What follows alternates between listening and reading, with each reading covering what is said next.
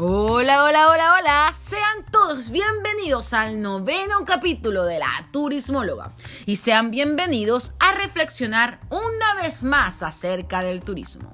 El día de hoy hablaremos de un turismo que está de moda por algunos, pero también es desconocido por muchos, muchos otros. Es un turismo sumamente interesante porque nos acerca a lo desconocido a lo místico, nos hace reflexionar acerca de nuestra existencia. Existen muchas teorías que rondan el mundo cibernauta acerca de este turismo. Y este es el turismo ufológico, también conocido como ufoturismo. Me quedé pensando más detenidamente en el podcast anterior, donde hablaba sobre el turismo astronómico o también astroturismo y quise seguir indagando acerca de lo que pasa en el universo, lo que pasa más allá de nuestro raciocinio humano. Eso a mí me llama mucho la atención. ¿Ustedes creen que existe vida en otros planetas o en otras galaxias? Uh, qué buena pregunta, turismo. Una pregunta que por más que le demos vueltas, por más que reflexionemos en ella, lamentablemente, esto es lamentablemente, no tenemos una respuesta exacta. Siento que muchos chilenos a esta pregunta de si existe vida en otros planetas me podrían dar un sí rotundo. ¿Por qué? ¿Por qué me preguntarían muchos? Porque Chile es el país con más avistamiento de ovnis u objetos no identificados a nivel mundial. Sí, a nivel mundial. Imagínense, somos nuevamente privilegiados. Wow. Así que no esperemos más. Vamos con turismo ufológico por la turismóloga.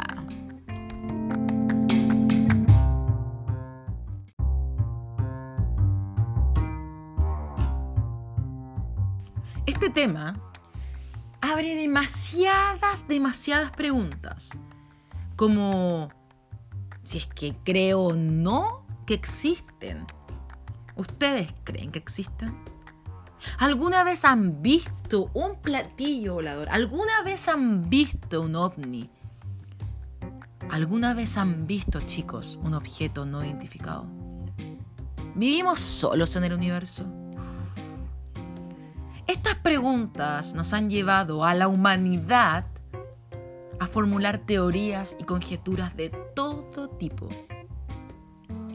Muchas personas afirman que han logrado visualizar ciertos objetos voladores en el cielo, que aparentemente venían del espacio exterior. Tal ha sido el grado de interés que mm, se ha creado una nueva rama de turismo, denominada turismo ufológico su finalidad es visitar las distintas zonas de avistamiento, en las cuales afirma que es posible visualizar estos objetos voladores no identificados. Entonces, podríamos decir que el turismo ufológico tiene como objetivo visitar diferentes destinos conocidos por la cantidad de supuestos avistamientos de objetos volantes no identificados o comúnmente llamados OVNI y si se tiene suerte, observar un avistamiento. Qué gratificante sería eso. Este turismo, como tal, nació en 1947 en un incidente mega famoso llamado OVNI de Roswell, Nuevo México, en los Estados Unidos. Fue un hecho ocurrido el 2 de julio de 1947 cuando un objeto desconocido se estrelló en un rancho cerca de Roswell. Tras un amplio interés inicial en el disco volador estrellado, el ejército de los Estados Unidos declaró que era simplemente un globo meteorológico convencional. Uh, no, no pasa nada. No. Posteriormente, era evidente, el interés se desvaneció hasta finales de los años 70 cuando los ufólogos comenzaron a promover una variedad de teorías de conspiración cada vez más elaboradas. afirmando que una o más naves espaciales extraterrestres habían aterrizado y que el ejército había recuperado a los alienígenas. Uh, Estados Unidos. ¿Por qué me creo más a los ufólogos que... Desde aquel caso, que ha dado lugar a numerosos debates, teorías y especulaciones sobre la, existencia de vida extraterrestre. Muchas organizaciones e incluso gobiernos se han dado cuenta del potencial de esta tendencia como fuente de beneficio, chicos. Mm, aquí hay platita, saquémosle provechito nomás. Money, money, money. Por lo que han comenzado a promover la llegada de turistas a zonas de fuerte actividad ufológica en sus naciones respectivas. No tan lejos Chile, por ejemplo. Este tipo de actividad paranormal se ha dado de forma reiterada en nuestro país durante el último siglo. El Ministerio de Defensa, el Ministerio de Defensa, junto con la Dirección General de Aeronáutica Civil de Chile, publicó en el año 2014 de forma digitalizada informes desclasificados en todo el país. Ante esto el gobierno decidió reactivar el Comité de Estudios de Fenómenos Aéreos Anómalos, conocido como CEFA, dependiente de la Dirección General de Aeronáutica Civil. A que no sabían este datito. Para realizar análisis desde una perspectiva científica.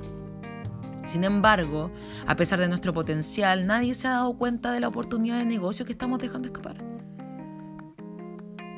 En otras zonas del planeta, se han reaccionado ante este nicho de negocios y ofrecen un ufoturismo como una alternativa más. Cuando comencé a averiguar acerca de este nuevo turismo, me di cuenta de que es una tendencia en el rubro. Y eso significa que la gente está pagando, pagando platita, y está viajando para ir a ver objetos voladores no identificados. Mm, podríamos decir que es una, es una experiencia riesgosa, sí, pero si la consigues, es una experiencia épica, inolvidable y privilegiada. ¿Qué no le gustaría? Estar en la montaña. Imagínense estar en la montaña y de repente ver una luz. Una fuerte luz. Que no es un avión, que no es un ave. Son ellos. Nadie más que ellos. Vienen a visitar. ¿Para qué? ¿Quién sabe? Uf. Por eso se entendió que con esta tendencia también podían crear productos turísticos y promocionarse a nivel internacional. Por ejemplo, desde festivales año a año, hasta santuarios, rutas, sitios de contacto con extraterrestres. Uf, chicos, un sinnúmero de países se han sumado a la lista de esta nueva tendencia y forma de hacer turismo.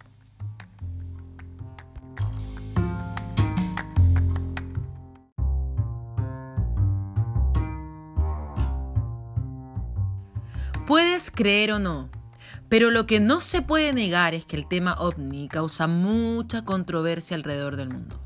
Las teorías sobre su existencia son muchas, al igual que la cantidad de videos de presuntos avistamientos. Es cosa de entrar a YouTube y podías pasar días, semanas y quizás meses enteros viendo videos.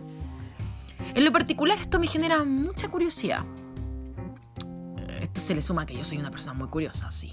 Pero esto me causa mucha curiosidad. Y sí, creo que no estamos solo en este universo. Sería súper egoísta de mi parte decir, no, somos solo nosotros. Mm, no, absolutamente no. Eh, definitivamente hay seres mucho más inteligentes que los humanos, sí. Y por eso investigué algunos de los mejores lugares para un encuentro con seres fuera de este planeta. Existen muchos chicos, muchos, en muchos países distintos. Pero voy a hacer una pequeña lista de lugares en el mundo donde las probabilidades de observar son muy altas. Vamos a partir por un lugar que queda cerca del lugar donde me encuentro Inglaterra, pero nos vamos a ir más al norte, Escocia, en un pequeño pueblo llamado Bonnyrigg. Este pueblo está situado en un famoso triángulo que le llaman los ufólogos. Triángulo Folkak, a las afueras de Edimburgo. Este lugar es considerado prácticamente sagrado por los amantes de la ufología. Este triángulo se hace por las ciudades de Edimburgo, Glasgow y eh. Para las que no les suena la ciudad de Folkak, eh, recordemos que allí se disputó la gran batalla de Folkak em, en el año 1298, donde fue derrotado el famoso William Wallace por el rey Eduardo I de Inglaterra. Pequeño resumen para que. Ah, ok, este lugar. Este lugar ha sido bautizado como la capital OVNI. Aquí se registran al año más de 300 avistamientos, desde el año 1993, lo que la convierte en una de las mayores zonas ufológicas de Europa y de todo el mundo. Yo quiero ir pronto. Estoy tratando de convencer ahí a la gente para que me diga que sí y podamos visitar ese lugar. Me llama mucho la atención. Eh, vamos a seguir ahora con otro lugar de Europa. Europa-Asia. Un país binacional. Rusia. Este lugar es eh, Molenka. Y aquí se encuentra otro famoso triángulo curioso los triángulos que se dan en el planeta. El triángulo de Perm, ubicado en la región que lleva su nombre, la región de Perm, cerca de los montes Urales. Este lugar atesora este triángulo, uno de los lugares más misteriosos del mundo. ¿Por qué? Me preguntarán muchos. ¿Qué tiene de misterioso? ¿Qué tiene de distinto? Bueno, aquí los relojes se detienen, relámpagos de colores. Ya, eso me parece me vuela la mente. Fenómenos que los ufólogos achacan a fracturas subterráneas que emiten una fuerte energía. Desde el triángulo destacan el pueblo de Moliubka, donde un geólogo encontró en la nieve una impresión circular, imagínense, una impresión circular en la Tierra, de 63 metros de diámetro en los años 80. Si ustedes quieren, lo googlean chiquillos y van a ver, van a quedar peinados para atrás porque es verdad que mm, ese gigante agujero es. La localidad cuenta con un parque de ovnis que están construyendo hoteles y observatorios para turistas, así como medidores de gravedad, cámaras infrarrojas y sensores de campo magnético. Aquí tiene todo un mundo creado para el turista. Eso es lo que apuntamos. El proyecto que ha, que ha, costado una inversión de 5 millones de dólares contempla la construcción de un museo dedicado a los ovnis, un observatorio para un observatorio con una cúpula en forma de platillo volante, un campamento turístico e incluso una estatua gigante de un alienígena. Y también los visitantes pueden ver algunos de los círculos en campo de cultivo más grandes del mundo hermoso. Hermosamente tétrico. y ahora nos vamos a dirigir a Chile. País más lindo del planeta, ¿no? El país, no la gente. Uh, ¿Qué está diciendo esa ahí? Ya, Chile. El lugar de San Clemente. Este sitio es popular entre los cazadores de ovnis desde los años 90 Tal ha sido la fama de este espacio que se creó una ruta de 30 kilómetros. Un camino, un sendero. Pero lo que buscan estos ufólogos o amantes de los ovnis es una aventura a otro mundo, literal. San Clemente se encuentra al sur de Chile, región del Maule, séptima región. Y desde el año 2008 cuenta con una ruta oficial de turismo ufológico. La creación de esta ruta en San Clemente viene dada por la cantidad de avistamientos registrados en la zona durante las últimas décadas. De hecho, desde 1995 hay registros de cientos y cientos de ellos. La zona más visitada la casa de los mejores avistamientos es la zona conocida como el enladrillado. Sí, el enladrillado. A unos 60 mm, kilómetros de San Clemente y a unos 2.400 metros de altitud. El enladrillado es un, es un lugar donde se han identificado muchos, muchos ovnis. Y muchas de las personas interesadas en el fenómeno acuden masivamente al lugar. El ladrillado, chicos, es un lugar em, que también lleva por nombre la ruta ovni de los Artos del Ircay. Este queda inserto, el ladrillado está inserto en el Parque Nacional Altos del Ircay. En, esta, en este lugar ocurre lo mismo que las, con las pirámides. Algunos buscan su existencia más allá del sistema solar. Porque es un lugar bien místico. Eh, va subiendo cerro arriba, va subiendo cerro arriba, va subiendo cerro arriba. Cuatro, cinco horas de trekking. No un trekking tan fácil. Y llegas a lo que se supone que es como la cumbre de un cerro, pero es una planicie absolutamente una planicie, con unas rocas tan perfectamente cortadas que están situadas en el suelo, em, que tú quedas como, wow. Como para que tengan una imagen, a los que no conocen, podrían cerrar los ojos, pensar en Cusco y ese tipo de piedra está situado en el piso, en el suelo del cerro. Y te da escalofríos pensar que ahí se han detenido varios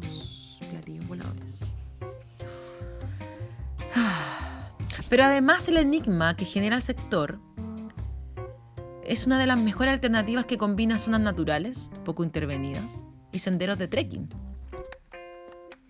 Desafiante en el, área central de Chile.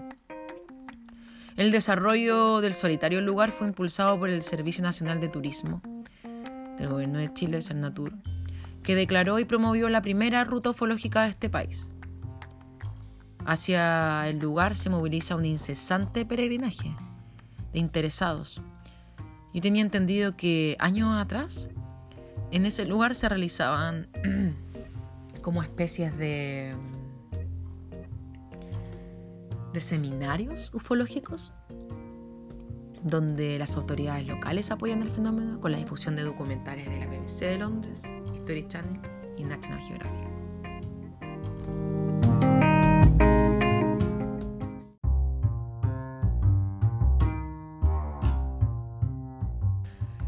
En Chile me quiero detener. Me quiero detener porque yo al principio del podcast afirmé que Chile es el país con más avistamiento a nivel mundial. Eso es real. Y ahora quiero explicar en un minuto y medio por qué digo lo que digo. Quiero ser concisa y precisa. Los que me conocen sabrán que me cuesta un poco, porque soy sumamente dispersa, pero trataré. Chile, sabemos que es el país más largo del planeta, cuenta con muchos lugares vacíos, por decirlo de alguna forma, donde no vive absolutamente nadie. Como por ejemplo el desierto de Atacama. Como por ejemplo Tierra del Fuego. Como por ejemplo Patagonia. Estos lugares los nombro de esta forma porque son claves, según ufólogos y físicos y científicos a nivel mundial. No es que lo diga la turismóloga nomás, lo dice, tengo atrás un séquito de personas que saben mucho más que yo y han recorrido esto mucho más que yo. No como turismo, sino que como, como ciencia, la ufología. Estos lugares, al ser eh, eh, vacíos, por decirlo, se dice que tiene eh, una característica especial para que los ovnis se muevan por el patio de su casa. Si nosotros nos vamos a San Pedro de Atacama, podremos ver que existen varios jeroglifos que apuntarían que apuntarían a seres extraterrestres, por la forma de las cabezas, por la forma del cuerpo, por la forma de los ojos, por la forma de las manos. Evidentemente esto solamente justamente los jeroglíficos que le hablo los podemos ver desde el cielo, o sea, tomar un una, un aeroplano y poder visualizarlos desde el cielo. Esa es también una característica, que son hechos para que alguien desde arriba los observe, ¿verdad? Si nos vamos, por ejemplo, al sur, Tierra del Fuego, los famosos y la famosa cultura celta.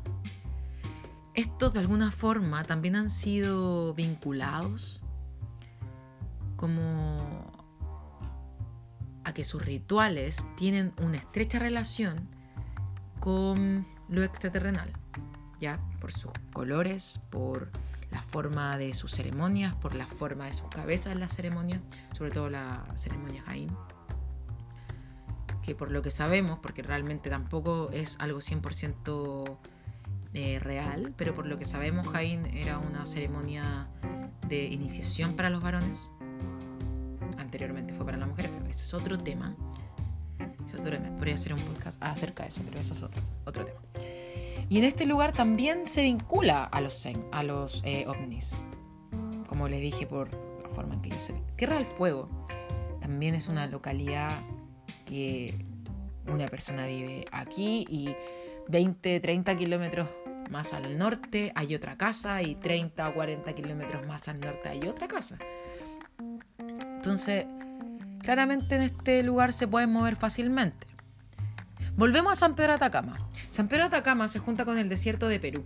Y en el desierto de Perú existe lo famoso que se llama em. Eh, y hay muchos dibujos, muchos, muchos dibujos de diferentes especies.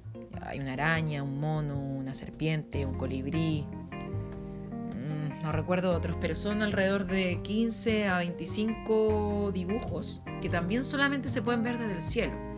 Eso es súper curioso para mí porque hay dibujos que eh, de animales que los peruanos y los chilenos, de la América, en realidad América Latina, no tiene como animal nativo.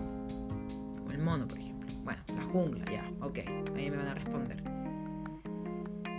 Pero Existe uno en particular que es de un, voy a decir hombre, pero para que me entiendan, de una especie de hombre con una cabeza muy extraña y su eh, abdominal es muy extraño.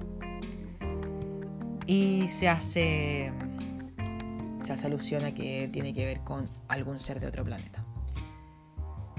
El desierto de Atacama se, se conoce también como eh, como si fuera Marte. Tiene el mismo color.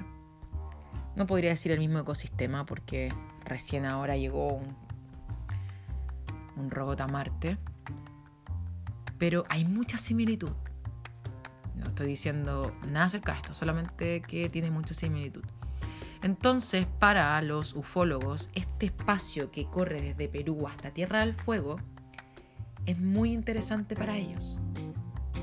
Cajón del Maipo, chiquillo. Cajón del Maipo, yo creo que siempre, siempre cuando subo al cajón me encuentro con alguien que me cuenta alguna experiencia nueva de avistamiento, de luces, de, sonidos. Y sin ir más lejos, eso lo pueden googlear, chiquillo. Em, en una. Esto, ah, ¿Cómo se llama esta fiesta? Esta cosa de milico que se hace los 17 de septiembre, la parada militar, eh, cuando estaba este tipo, el dictador más grande de la historia, eh, estaban pasando estos aviones Boeing. Eh, se ve, el video no sé si está en YouTube, yo lo vi en un documental y también lo pueden buscar. El documental es de History Channel, solamente Chile, es muy interesante se ve claramente una especie de, no voy a decir platillo, porque yo no veo un platillo, pero veo algo que se mueve a una velocidad muy rápida y que solamente lo puedes ver si vas deteniendo el video. Y, y hay una infinidad de, de muchos más videos de la Armada, de la Aeronáutica que ha tomado videos con unas cámaras especiales que tienen ellos, infrarrojas. En serio, en serio, Chile es un país que le podemos sacar mucho provecho ya sea personal como monetario. Ahí lo dejo, no digo nada más. Ya vamos a seguir, vamos a seguir con... Eh, como me ha un poco, vamos a hablar solamente de dos más, pero es que me parecen muy interesantes estos dos más, así que tengo que decirlo. Australia. Australia también tiene eh, una capital que sigue una ruta en específico y estas se dan dos ciudades, la ciudad de Darwin y en la ciudad de um, Well. Wycliffe Well y Darwin, en la Segunda Guerra Mundial, los soldados mencionaban en sus notas objetos no reconocidos. No lo identificaban absolutamente, ni en sus radares. Al parecer es un lugar con mucha energía, lleno de misterio y con una base militar que sin duda atrae turistas, ¿o no? Eh, como les digo, es autoproclamada como la capital ovni de Australia. Y mm, se han registrado muchos, muchos avistamientos en ese lugar. Pero aquí no se aprecian luces. Aquí se aprecian elementos grises, elementos negros, incluso naranjos. De todos los tamaños y de todas las formas. Sobrevuelan el terreno de manera irregular sin tener una dirección definida. Definitivamente Australia no solo nos atrae por sus bellas playas o simpáticos canguros o koalas u ornitorrincos, que es uno de mis animales favoritos. Los ovnis también la han vuelto un poco caliente para el turismo ufológico. Bueno, les mentí, no solamente son dos, sino que son tres. Eh, ahora me voy al país de donde estoy residiendo, Inglaterra. Inglaterra tiene, ustedes saben, una realeza muy llamativa y muy famosa. Pero no solamente es un hermoso país lleno de coronas, y de opulencia del viejo continente, sino que también tiene zonas de avistamientos ovni. Y la localidad es Warminster, situada a solo una hora y media de Londres, hacia el sur, en el condado de Wiltshire. Es un sitio muy popular en el turismo ufológico debido al gran complejo megalítico que ahí está, que es el famoso Stonehenge. Este sitio arqueológico siempre ha estado rodeado de teorías sobre alienígenas, ya que no se ya que no posee una información exacta del propósito de este megalítico. En serio, como que de dónde salió. Pasa un poco lo que pasa en en la isla de Pascua, los Moai. Tampoco se le sabe mucho eh, como la procedencia o el por qué están ahí y cómo llegaron ahí cómo los hicieron, quién los hizo. Muchas preguntas, pero eso es otro, otro tema. Que también está dentro de este tema. La isla de Pascua es un punto caliente de Chile también. Sí. Pero no de avistamiento, sino de misticidad. En este sitio, en Stonehill, se han registrado numerosos avistamientos de objetos voladores. Em, a media hora de este lugar es donde más avistamientos ovnis se han producido desde los años 60. Y se especula que funciona con una atracción telúrica que estas naves se muevan no identificadas. Mm. ¿Cierto? Otro lugar. A ver, vamos a ir a un lugar que es mucho más, mucho más conocido. Tengo que hablar de este lugar, porque si no, el podcast casi no tendría valor. No, no, no, no, es verdad, porque Chile para mí tiene uno de los mayores potenciales de turismo ufológico. Pero este lugar es el Área 51. Instalaciones ubicadas en la región del sur del estado de Nevada, a 133 kilómetros de Las Vegas. Y vamos a meter monedita a los casinos y después nos vamos a ver ovnis, un buen panorama. Donde había un depósito de restos de platillos de todo el mundo. Esto se especula, nadie lo ha visto solamente los que trabajan ahí, los de la NASA quizá. Se dice que el lugar norteamericano, que es el lugar norteamericano donde ocurren más casos de ovnis. El gobierno de Nevada oficializó esta zona como una ruta ufológica y automáticamente llamó la atención para ser visitada. Hay algunas paradas que puedes hacer antes de topar con una línea que está pintada en el camino, que indica que a partir de ese punto el área está restringida. Y no es un juego. He visto varios videos de gente que ha tratado de cruzarla y ha sentido disparos. Así que, uh, está bien recordada. ¿Por qué? Mm, no sé qué esconderán. Recordemos que fue conocida como la más secreta instalación militar en el mundo. Solo Dios sabe que, se encuentra en esta zona restringida. Pero por lo menos yo soy creyente de que en ese lugar se encuentran las respuestas tan esperadas que he esperado toda mi vida. Por algo no aparecen los mapas.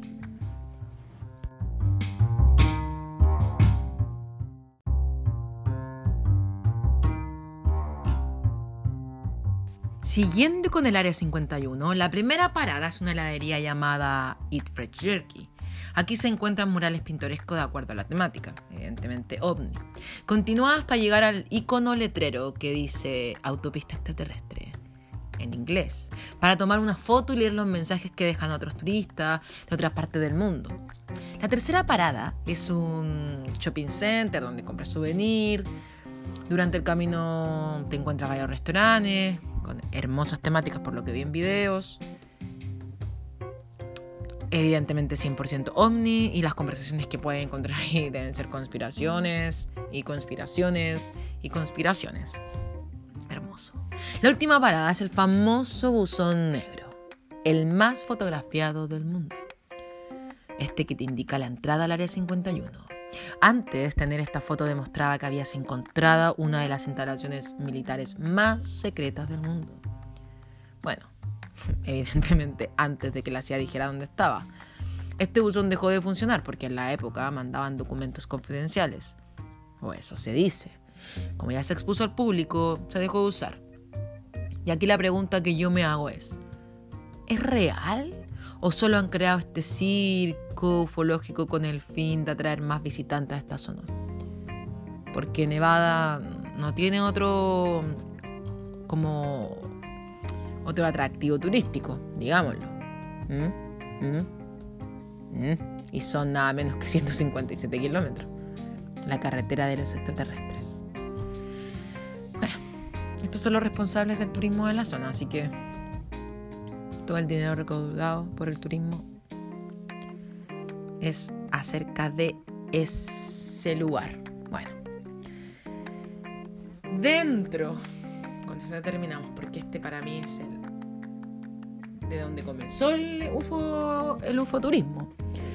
El caso Roswell, donde se supone, como dije, que en 1947 se estrelló el platillo volador, lo que obviamente llevó a la fama y al centro de atención a este lugar.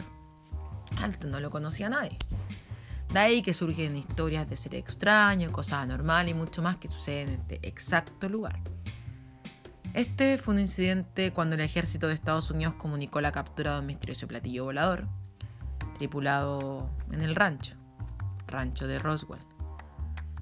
Es una historia que tiene muchas teorías y podríamos hablar horas y horas. Si quieren que haga un podcast acerca de conspiraciones, háganmelo saber y lo haré feliz de la vida. bueno, bueno, a lo que compete al turismo ufológico. Cada año, desde 1995, durante la semana del 4 de julio, se celebra el Festival de OVNI de Roswell, o Roswell UFO Festival, que es una de las fiestas más importantes del estado de Nuevo México en el cual se conmemora justamente el famoso incidente de la zona. También se encuentran servicios turísticos. Te ofrecen tours, souvenirs, desfiles, conciertos, fuegos artificiales. Tienen a la venta bolsas de piedra del lugar donde se supone que cayó el ovni por 10 dólares. Y por 50 dólares puedes dormir ni nada más ni nada menos donde supuestamente los alienígenas pusieron sus patrullas. Aunque ya transcurrieron casi 70 años de ese momento, el interés por el caso Roswell se mantiene vivo y quizás es mucho más efervescente. Hay un peregrinaje de más de 300.000 personas por año que mueven más de 10 millones de dólares anuales en servicios y em, merchandising. Hay mucha leyenda sobre el asunto, pocos datos contrastales, pocos datos tangibles. Mm, y creo que algunos otros fraudes deben haber. Pero nada de eso ha evitado que se haya desarrollado una poderosa industria turística en torno a los ovnis. Y es que según la versión más fantástica, las fuerzas aéreas consiguieron recuperar el cuerpo de un alienígena para recibir a los turistas ufológicos que fueron llevados en los sucesivos años, se creó en la localidad un museo y centro de investigación, International UFO Museum and Research Center, y todo un comercio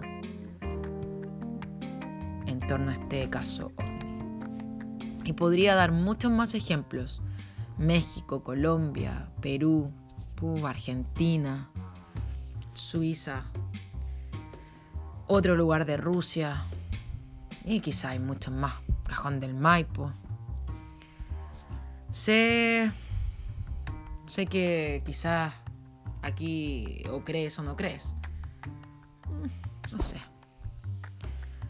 Solo les quiero decir que si les llama la atención este tipo de turismo, que tomen sus cosas y vayan con todo en búsqueda de estos seres que serán no por mucho tiempo un misterio en nuestras vidas. Estoy segura que en cualquier momento se van a mostrar y quizás nos van a explicar qué pasa. Y cuando vayan en busca de estos amiguitos extraterrestres, recuerden no llevar mucho equipaje, porque lo más importante siempre, siempre, siempre va dentro de cada uno de ustedes. Gracias, mi nombre es Daniela, también conocida como la turismóloga, y será hasta la próxima. Bye.